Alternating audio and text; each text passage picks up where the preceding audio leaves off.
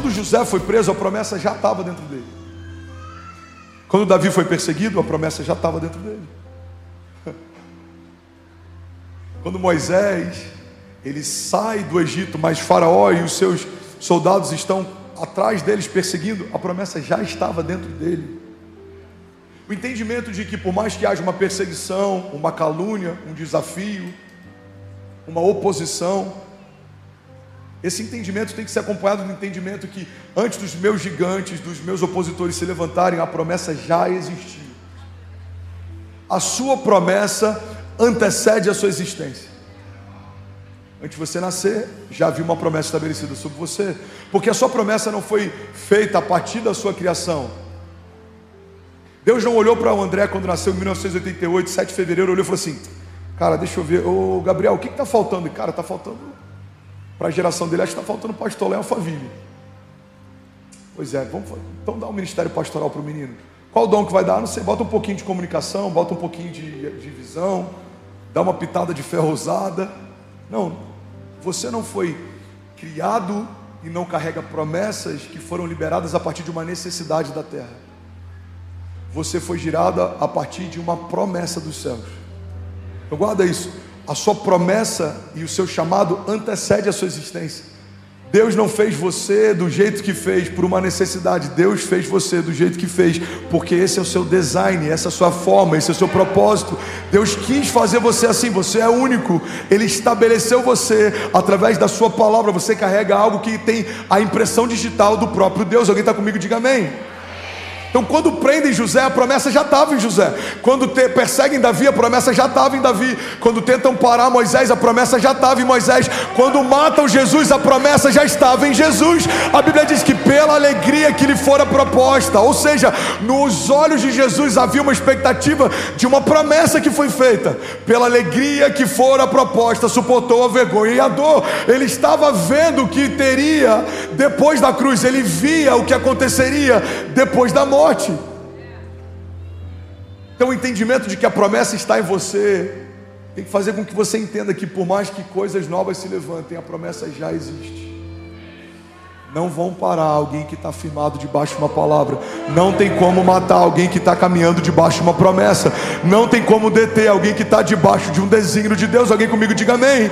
Hebreus 10, 36 diz: Vocês precisam perseverar, de modo que, quando tiverem feito, Outra condicional.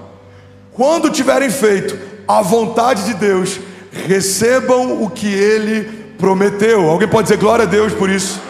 Vamos ler isso agora falando em primeira pessoa. Vamos lá, coloca por favor essa passagem lindão de novo.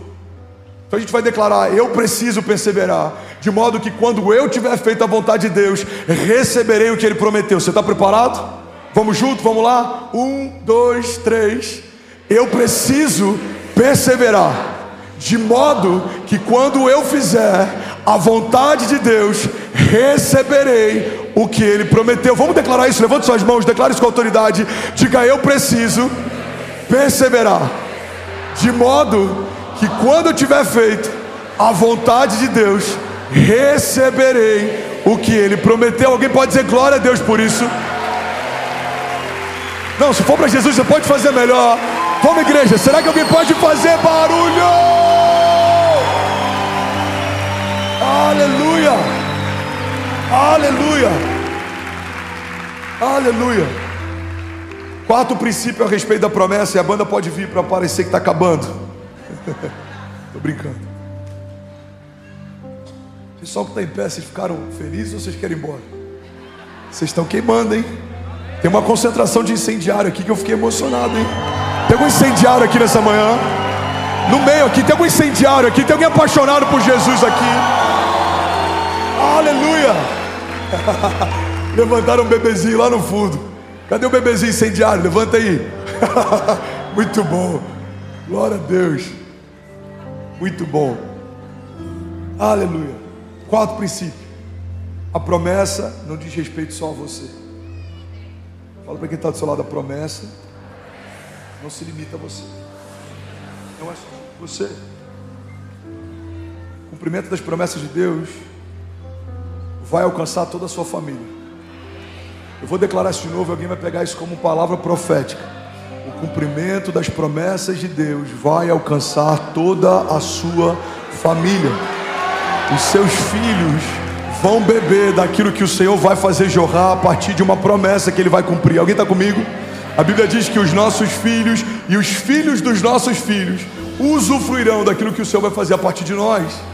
Quando você se posiciona em Deus, não muda só a sua vida, irmão. Não é só sobre você. Muda a sua vida e muda a sua geração, e muda a geração dos seus filhos, e muda a geração dos filhos dos seus filhos. Alguém crê nisso? Diga amém. Irmão, eu vou abrir um parênteses aqui, por favor, receba com amor o que eu vou falar. O cumprimento das promessas. Não, não vou falar, vou para a próxima. Mateus 5. Não, não, não vou falar. Vocês têm certeza que vocês querem ouvir? Cumprimento da promessa de Deus é tão poderoso que quando Pedro vive a promessa, até a sogra de Pedro é curada. Vou chegar lá. E eu creio que esse pode ser um dos motivos pelos quais Pedro nega Jesus. E é só uma brincadeira, ok? Daqui a pouco já tem algum clickbait aí, ó. Pastor herege fala que Pedro nega Jesus por causa da sogra. Um monte de genro concordando, um monte de sogra revoltado. Imagina, Pedro lá olhando Jesus, ele lembra da sogra e fala, cara, na boa. Não sei nem quem é. Você não estava com ele, não, irmão? Não sei nem quem é. Brincadeiras à parte. O que Pedro está vivendo escorre sobre a sogra de Pedro. A sogra de Pedro é curada. O que você está vivendo vai escorrer sobre a tua família até sobre a sua sogra. Amém, irmão? Sobre os seus filhos, sobre o seu cunhado. Agora você tem que ser crente. Levanta as mãos, fala amém, amém. Sobre os filhos dos seus filhos, sobre aqueles que te cercam, sobre aqueles que caminham próximo. Você pode declarar com autoridade, diga eu e a minha casa serviremos ao Senhor. Diga com autoridade, diga eu e a minha casa pertencemos ao Senhor. Alguém pode dizer glória a Deus por isso. Mateus 5,14 diz: Vocês são a luz do mundo. Irmão, pega isso aqui. Pensamento de João Batista, o último profeta antes da nova aliança. Aquele que quebra o silêncio de Deus. Que eu diminua para que ele cresça. Mas existe uma nova dinâmica a partir de Jesus. Que vocês cresçam para que todos vejam as boas obras do meu Pai e Ele seja glorificado a partir delas, através delas. Muitas vezes a gente acha que esse pensamento ele está ligado a mais santidade, mas a ausência da glória do cumprimento das promessas de Deus pode gerar em quem te segue um questionamento se de fato Deus faz o que ele prometeu que faria. Então, que ele cresça e que eu diminua. João Batista está dizendo porque ele aponta o caminho.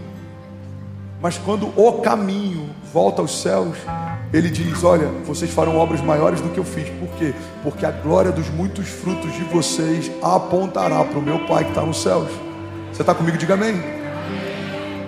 Dentro desse entendimento, ele diz: vocês não só são a luz, como a luz não pode se esconder, ela não pode estar escondida. O mundo precisa ver a luz que você carrega, o mundo precisa ver os frutos que você carrega, o mundo precisa ver a glória de Deus sobre você, o mundo precisa ver o cumprimento das promessas que o Senhor te fez. Mateus 5,14 diz: Vocês são a luz do mundo.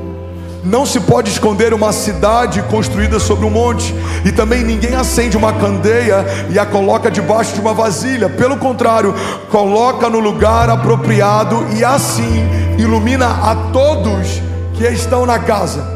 Assim brilha a luz de Deus, brilha a luz de vocês diante dos homens, para que vejam as suas boas obras e glorifiquem ao Pai de vocês que está nos céus. Irmão, pega isso em nome de Jesus.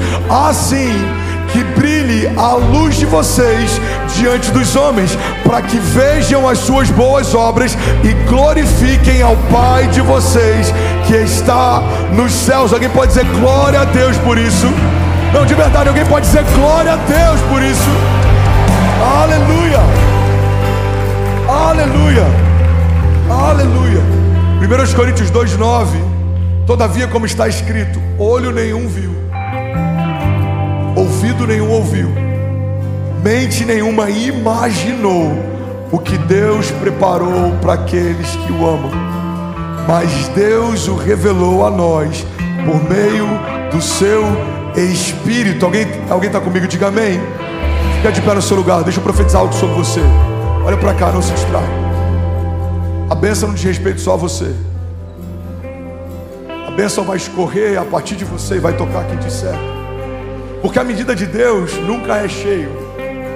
Guarda isso, irmão. Deus não quer você cheio. Deus quer você transbordando. Deus não quer te encher de recursos. Deus quer te fazer transbordar. A medida de Deus sempre é o transbordo. Malaquias diz: Olha, eu abrirei as comportas dos céus e derramarei sobre vocês bênçãos sem medidas, de tal forma que os seus celeiros não comportarão. O salmista diz: O Senhor prepara uma mesa para mim na presença dos meus inimigos, e Ele me honra ungindo a minha cabeça com óleo, e o meu cálice faz transbordar.